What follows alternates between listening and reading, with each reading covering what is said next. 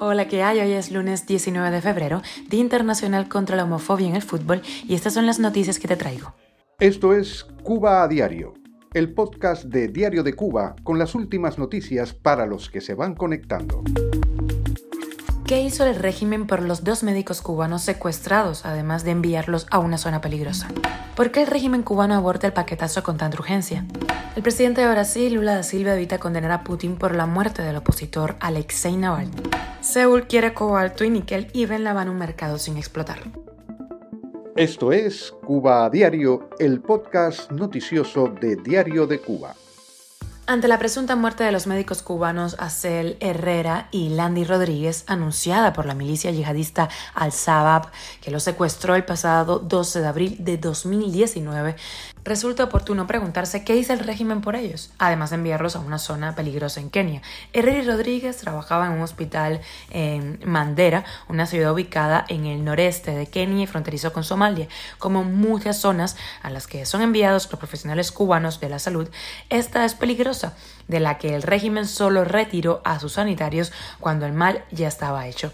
El gobierno cubano sigue insistiendo en que se esforzó muchísimo para sacar a los médicos con vida de la zona, pero fuera de una conversación que tuvo Canel con su homólogo keniano en 2021, dos años después del secuestro, fuera de eso no se tiene constancia de otros esfuerzos del gobierno. Por el momento no se ha confirmado la muerte de los doctores cubanos, estaremos muy pendientes de las informaciones. Cuba diario. Y seguimos con un artículo de opinión del economista cubano Emilio Morales. Apenas 24 horas antes de implementarse el paquetazo aprobado por las oligarcas en el país, el partido y todas las instancias del gobierno y posteriormente anunciado en televisión nacional con bombos y platillos, se produjo un movimiento de marcha atrás con extrema urgencia. Esto muestra que existe en la cúpula del país un pánico, un miedo atroz a que se produzcan un gran levantamiento popular. Saben perfectamente que sería el fin. Parece que el plan B era sacrificar a algunos hijos de Saturno si la cosa se ponía fea, como en efecto. La destitución de Alejandro Gil no es noticia, era un movimiento esperado. La catástrofe es mayúscula y alguien tiene que ser culpable y pagar los platos rotos. Dos días antes de esta destitución ya había comenzado la purga y eh, habían eliminado a dos viceministros del Ministerio de Comercio Exterior e Inversiones por los resultados tan pobres y el desastre de la inversión extranjera en el país.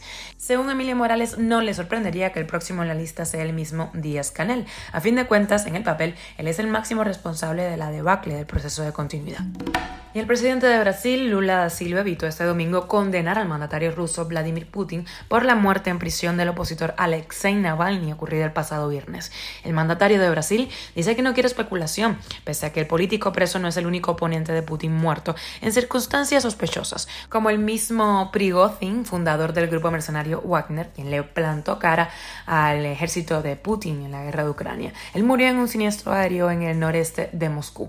Lula también obvió que en agosto de 2020, Navalny tuvo que ser ingresado inconsciente y en estado grave en la zona de cuidados intensivos del hospital en donde se encontraba en Siberia. Su portavoz anunció que había sido envenenado. Cuba a diario. El restablecimiento de las relaciones diplomáticas entre Corea del Sur y el régimen de La Habana tras 65 años puede tener un impacto positivo en la economía nacional, dijo este domingo la oficina presidencial surcoreana que destacó la riqueza de los recursos naturales de la isla, reportó la agencia EFE. Corea del Sur espera obtener cobalto y níquel, recursos útiles en la producción de vehículos eléctricos, muy importante industria en Corea del Sur.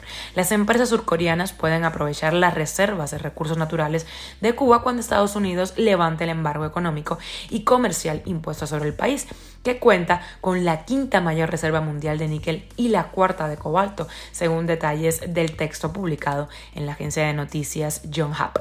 Seúl también apuntó a potenciales oportunidades de negocio y cooperación en el sector energético, ya que La Habana, que sufre una escasez crónica de electricidad, está buscando formas de ampliar sus plantas eléctricas y el uso de energías renovables.